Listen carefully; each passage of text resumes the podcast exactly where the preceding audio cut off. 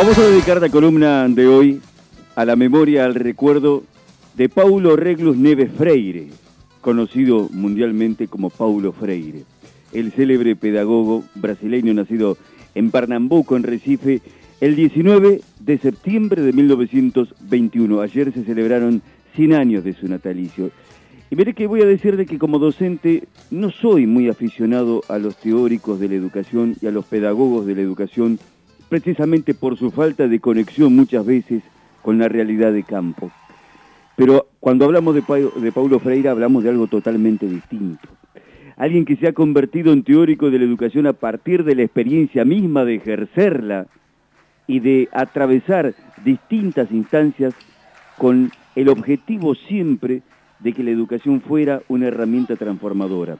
Así fue como, después de haber estudiado filosofía del lenguaje y haber ocupado distintos cargos en su región, en la cartera educativa, en 1963 se lanzaba la aventura con otros docentes de la, alfabetización de 300 campesinos en Río Grande del Norte, en Angicos, a partir de 40 horas nocturnas de enseñanza.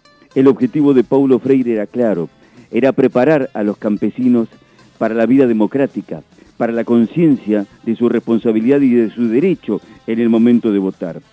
Por eso, para él la educación debía formar un espíritu crítico en los educandos.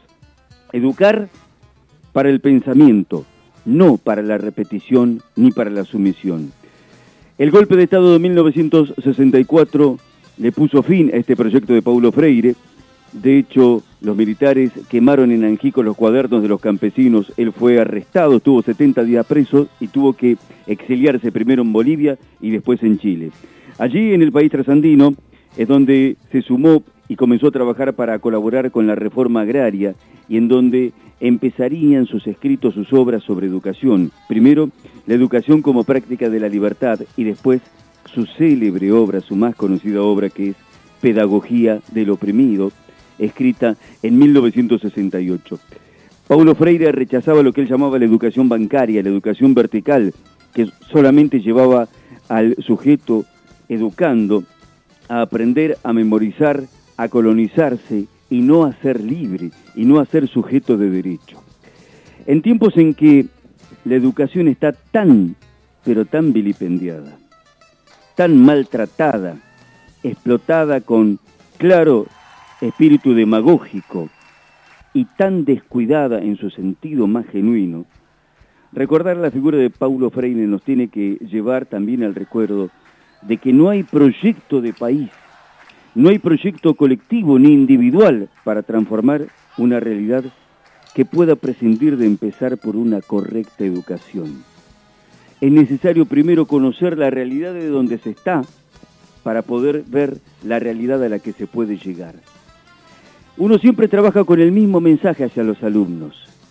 Ninguna realidad que se vive en un presente es definitiva. Pero también uno trata de brindarles ese mensaje. Está en cada uno poder transformar esa realidad. Y para eso hay que servirse de la primera herramienta, que es la educación. Hemos visto con el correr del tiempo fracasar muchas revoluciones. Precisamente por qué?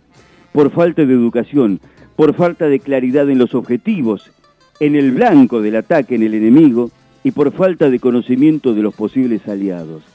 Uno debe conocer la realidad como para poder transformarla. Y eso lo logra solo la educación. Y sería fundamental que aquellos que están sometidos, que viven en una situación de carencia, de opresión por un sistema voraz como es el capitalismo, fueran los primeros en darse cuenta y en descubrir que en la educación está el principio para su liberación, no esa liberación tan vulgar, tan pedestre de la que se habla ahora en ciertos partidos, en ciertos sectores, movimientos ideológicos, que nada tienen que ver con la libertad del más sometido, del más desfavorecido. Que la educación pueda constituirse en herramienta de libertad, de igualdad y de justicia. Simplemente, Darío Olea en el fútbol de Banfield por la radio.